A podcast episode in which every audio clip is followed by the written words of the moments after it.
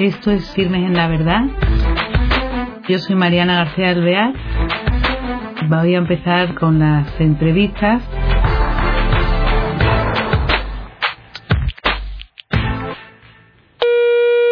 Hola queridos oyentes, bienvenidos a un nuevo programa de Firmes en la Verdad.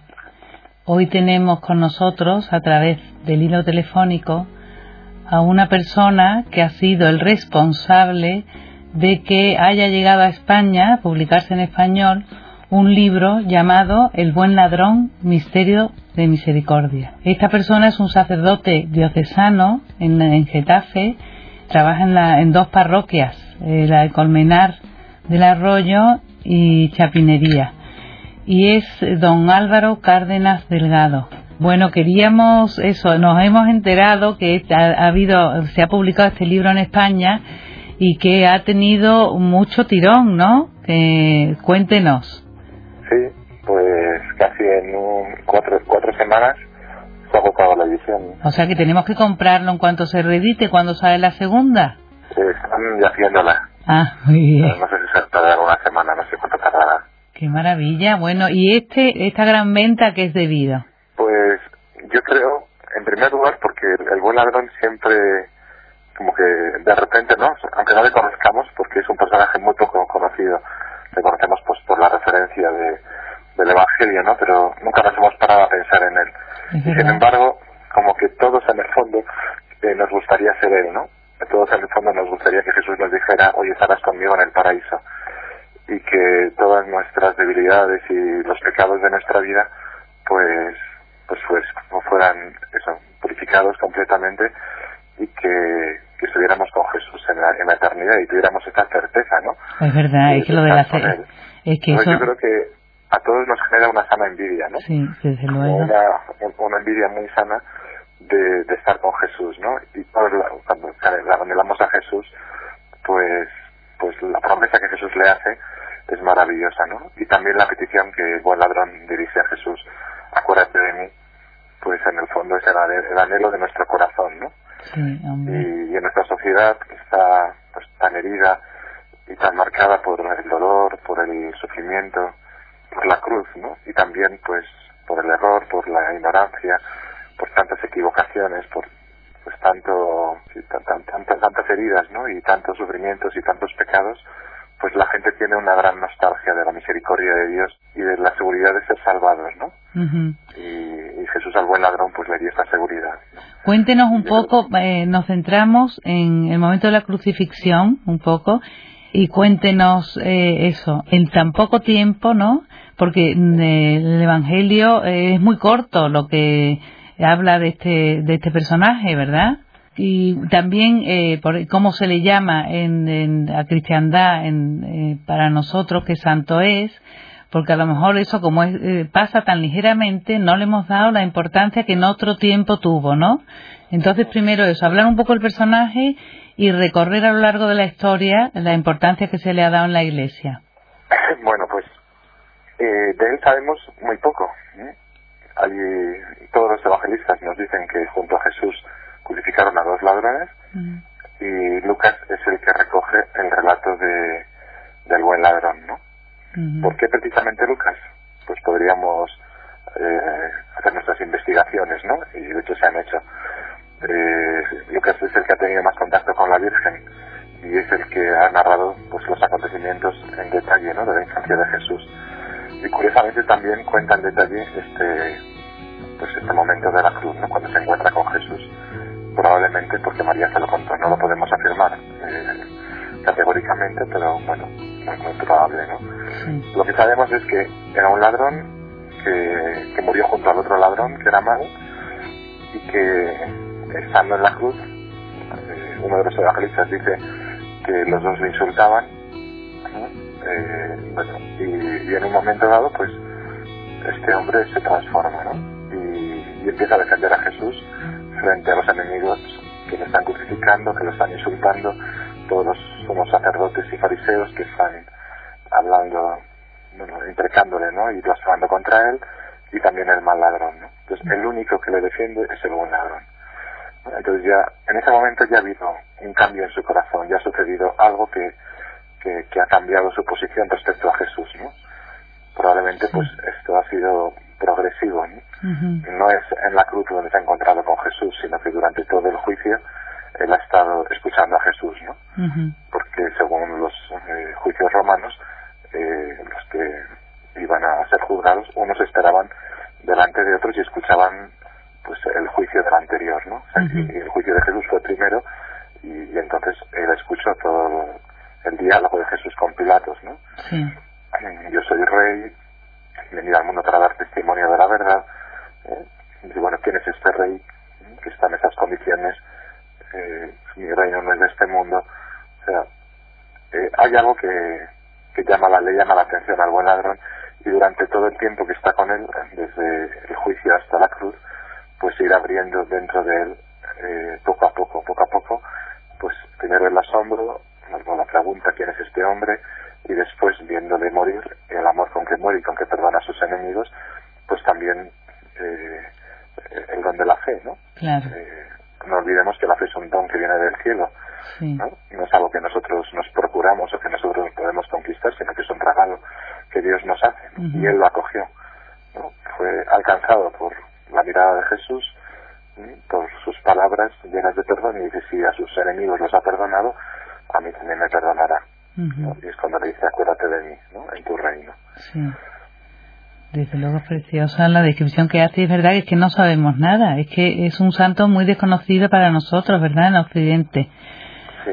Sí. Y, sin embargo, eh, ha tenido una importancia en la historia de la salvación, en la historia de la Iglesia muy grande. Todos los santos padres de Oriente y de Occidente tienen palabras maravillosas para él, un reconocimiento excepcional. Y le ponen como el más grande de todos los santos, después de la Virgen, por supuesto. de claro, porque es el primero, ¿no? Es el primer santo. Es el primer santo, el primero bueno, el único canonizado por Jesús. Claro. Pero tenemos la absoluta seguridad de que está en el cielo. Pero además, como dicen los padres de la Iglesia, es que todos los apóstoles reconocieron a Jesús después de la resurrección. Y no lo olvidemos. Todos escandalizaron con la cruz, ¿no? Le abandonaron, nos dicen los o lo traicionaron directamente como hizo Judas, ¿no? Sí. Pero todos lo abandonaron y no, y no esperaban la resurrección. Estaban todos perdidos y sin, sin esperanza, sin fe. Y, y creyeron, pues primero empezaron a creer cuando vieron sus milagros en el lago, las curaciones, la multiplicación de los panes, etcétera. Y después, después de la, de la del escándalo de la cruz, pues creyeron por la resurrección, por las apariciones del resucitado. Pero el buen ladrón no vio ningún milagro, no vio ningún éxito de Jesús, no vio las multitudes que iban detrás de él, no vio ninguna curación, no, le vio resucitado, le vio pues, en toda su humillación, en todo su sufrimiento, en toda su derrota humana. Y sin embargo creyó. Es lo de dichosos los que crean sin haber visto. Pues el primer dichoso que ha creído sin haber visto el triunfo de Cristo es precisamente el buen ladrón, ¿no? Y por eso su fe es mucho más grande que la de cualquiera de los apóstoles o de los santos, que al final nosotros creemos por, pues por tantos testimonios que hay eh, a lo largo de, la historia, ¿no? y sin embargo, pues él lo vio, lo vio en su humillación, en su derrota, en su fracaso absoluto, ¿no? En el rechazo de todos y sin embargo pues él le dijo acuérdate de mí en tu reino ¿no? yo te reconozco como mi rey como mi señor como mi dios es una fe maravillosa sí sí grandiosa es verdad pues todo lo que está contando a mí me impacta porque no hemos reflexionado sobre ello verdad es eh, yo creo que eso influye en la novedad del libro no porque está descubriendo y desvelando estas cosas que nos está contando y que nos sorprenden porque no no hemos oído hablar sobre ello aquí. Bueno, cuéntenos más de los padres de la Iglesia que en el libro este eh, hablan de ello, ¿no? Bueno, el padre, eh, ¿cómo se Es un canadiense, ¿no? El sacerdote que lo escribe. Sí, André Dañol. Es sacerdote de Canadá, que desde joven tenía el deseo de escribir algo dedicado al buen ladrón y que un día pues conoció a un hombre de francés que había estado toda su vida investigando y pues le contó ¿no? su deseo de publicar este libro, un libro dedicado al buen ladrón, y él pues se ofreció, le, dio el material y lo. Sí. Y entonces este libro usted lo ve y le, le cautiva y decide editarlo en España, ¿o cómo es eso? Sí, sí. esto lo tenemos que publicar. Sí. Entonces, he conocido a una amiga mía eh, la conozco en un momento, ¿no? Que es francesa, eh, una mujer mayor, y le digo, oye, ¿por qué no traducimos este libro y lo publicamos? Entonces ya se puso en contacto con él, bueno, con, él, nos dijo que sí, que, nos, que lo podíamos hacer, y empezamos la traducción y, y luego ya pues la edición, ¿no? Del libro. Pues tomamos la editorial y, lo, lo, pusimos en el, en el mercado español. Qué bien. Bueno, vamos a seguir por el libro que me encanta. Es que es muy bonito lo que nos está contando. Eh, con los padres de la iglesia, que, porque eso de eso tratan en el libro también, ¿no? Trata el autor. Sí. Y desvélenos algo, alguna cosa así también que nos sorprenda, porque es que no solamente, hombre, los sacerdotes sí, porque lo estudian en teología, y nosotros deberíamos, porque nos tenemos que formar, ¿no? Pero esto puede servir para descubrir también la grandiosidad de los padres de la iglesia, ¿no? Sí. Mm. Pues cuéntenos, a ver, de los padres. Sí, no, en el fondo, pues eso, todos quedan maravillados por la fe del buen ladrón, por su conversión y por la audacia de su oración. Y, también como Jesús va mucho más allá de lo que él pide, porque él le pide a Jesús que se acuerde de él en su reino. Y Jesús no solamente se acuerda, sino que le asegura que va a estar con él ese mismo día, en el cielo. Y bueno, todos se quedan maravillados como Jesús promete el cielo a un asesino, ¿no? a un criminal, no, no a un hombre justo, no a un hombre honesto, no a un hombre honrado, virtuoso. Y esto justo en la cumbre de, digamos, de su obra salvadora, porque la cruz es la cumbre de, de toda la vida de Jesús, ¿no? Es como, como el cumplimiento ¿no? de toda su misión. Entonces el hecho de que Jesús, en el cumplimiento de su misión, en la cumbre de su misión, lleve al paraíso a un ladrón arrepentido, es el, el, el triunfo de la misericordia, ¿no? Es el, anuncio definitivo de que no hay nadie, por pecador que sea, que, que si se arrepiente y le pide a Jesús eh, que le lleve a su reino, pues que, que no esté con él. Es la certeza de que la salvación se ofrece a los pecadores y que no hay pecado, por grande que sea, que la misericordia de Dios no lo perdone y que no nos admita en su reino. Esto es lo que más maravillaba a los padres de la Iglesia. Como por un lado la gran confianza del buen ladrón y por otro lado la gran misericordia de Cristo. Es que, es que la verdad que sí, que es conmovedora, ¿verdad? Y también, después de los padres de la iglesia, también está Santa Teresita del Niño Jesús, ¿no? A quien le impactaba también, ¿no? El, buen ladrón. Sí. A ver. Santa Teresita del Niño Jesús es la doctora de la, del amor misericordioso. Sí.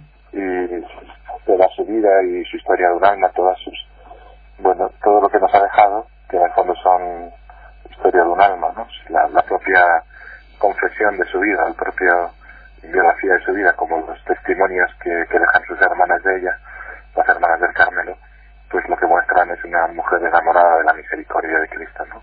Mm. Que ha experimentado la misericordia de Cristo, se ha dejado fascinar por ella y por eso pues es un, un alma que quiere mucho al buen ladrón, ¿no? Porque él también ha descubierto esta misericordia y no ha dudado de ella, ¿no? Sí, sí. Así también Santa Teresita, pues, se sabe deudora de la misericordia de Dios y no duda, ¿no? Y aunque a veces, pues, sus hermanas le, la digan que ella confía porque es buena, dice, siempre dice, no, aunque tuviera sobre la conciencia todos los pecados que se pueden cometer, iría con el corazón roto por el arrepentimiento a arrojarme en los brazos de Jesús. Sí, menudo muy bien cuánto ama al hijo pródigo que vuelve a él, ¿no? Este es el corazón de Santa Teresita, ¿no? Una, pues, una mujer que vive de la misericordia de Dios y que en todo caso sabe que si no ha, no ha hecho un daño mayor o no ha caído más profundamente en el pecado, no es porque ella mm, sea grande, sino porque Jesús la ha protegido. De hecho, sus grandes santos es Santa María Magdalena y el buen ladrón, ¿no? Porque, porque ella se sabe pequeña, se sabe pobre, y sabe que sin la misericordia de Jesús, pues ella hubiera caído mucho más, más profundamente en el pecado. Entonces sabe muy amada por Jesús, muy protegida por Jesús y al mismo tiempo pues muy deudora de su misericordia. Qué bonito. Uy, por Dios, desde luego, este libro hay que comprarlo, ¿eh? es maravilloso. Es maravilloso porque además lo de la misericordia es, mm, eh, eso mm, nos sobrepasa, ¿no? Porque es que no se entiende tanto amor ahí, ¿no? Y qué más, a ver, cuéntenos en cambio en Oriente cómo sigue, a ver. Siempre tenemos siempre tenemos una tentación que es la de salvarnos a nosotros mismos. Sí. Ya sea eh, por un camino estético, moral, ¿no? De, pues eso, de búsqueda de Dios y de, una vida, pues, en la justicia, que, que hemos de hacerlo, ¿no? Y debemos de procurarlo, pero que lo que nos salvan no son nuestras obras, ¿no? Sino es nuestra confianza en la misericordia de Jesús, ¿no? Y luego está la versión moderna, la versión New Age o la versión eh, pagana, ¿no? Que nosotros nos salvamos, pues, eh, por un camino de interiorización, eh, entrando en, comunión con nosotros, con el cosmos, con la realidad. O sea, un poco al final somos nosotros quienes podemos salvar nuestra vida con nuestras fuerzas, ¿no? Mm. Sea en una versión más moral o sea en una versión eh, más vana, ¿no? Pero al fin y al cabo está muy extendido ¿no? que, vamos a, a recibir, que vamos a alcanzar la salvación con nuestros esfuerzos. Y lo que nos pone en evidencia el buen ladrón, pues es ese misterio que Dios ha querido salvarnos eh, precisamente por la sangre de Cristo, ¿no? por el sacrificio de Cristo, que lógicamente hay que acogerlo, como lo hizo Él. Hay que, hay que aceptarlo con toda nuestra libertad. ¿eh? Pero lo que nos salva no, es, no son nuestras obras, sino la gracia de Cristo. ¿no? Que lo ha tenido siempre, siempre presente en la Iglesia. Y San Pablo, pues por activa y por pasiva lo, lo, lo grita, ¿no? que no son las obras de nuestra justicia lo que nos alcanza la salvación, sino que es el amor misericordioso de Cristo que ha ofrecido su sangre en sacrificio por nosotros y que nos ha redimido nos ha rescatado del pecado. ¿no? Que no nos exime de no hacer nada, claro. claro, luego hay que colaborar con este don que Dios nos da, ¿no? con esta gracia. Pero al fin y al cabo siempre nos salvará su misericordia. San Agustín también escribe mucho sobre la gracia, ¿no, don Álvaro? Es verdad. Y mm, esto en, la misericordia, ¿qué más eh, en el libro? Porque el libro son, ¿cuántas páginas? 300, ¿no? Y pico. Sí, casi 300. Casi 300. ¿Y mm, qué más eh, temas abordan?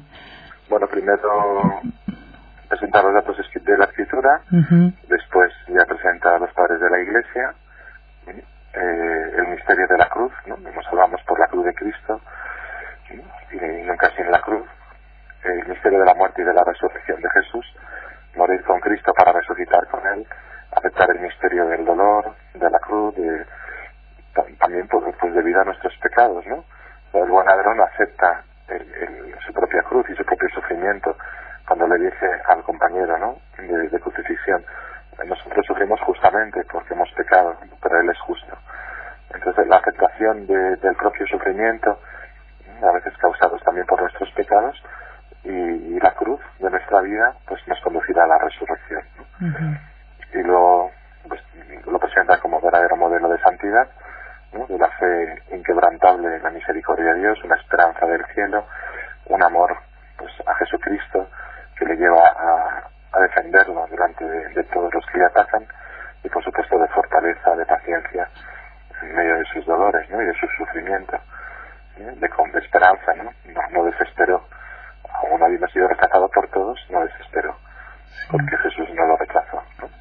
Sí, sí, la verdad que claro, como decía al principio en la introducción, es un libro para hoy día, para cualquier persona que se encuentre en, en el mundo actual, eh, muy positivo, muy donde apoyarse, ¿no? Eh, que te da eh, un tema muy fuerte para la Iglesia este de la misericordia, de todo lo que del sufrimiento de la cruz, que te sirve de apoyo realmente, como decía al principio.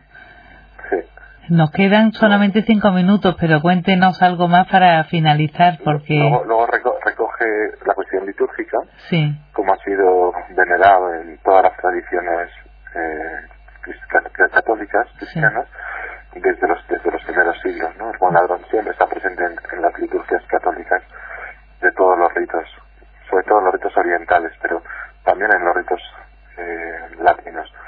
Solo que pues últimamente se ha dejado de, tener presente al buen ladrón, ¿no? Incluso en muchos de los santorales no aparece el buen ladrón. Se le ha quitado del santoral cuando es que tenemos más seguridad de que está de que está canonizado y que está en el cielo, ¿no? Aquí le llamamos Sandimas, ¿no?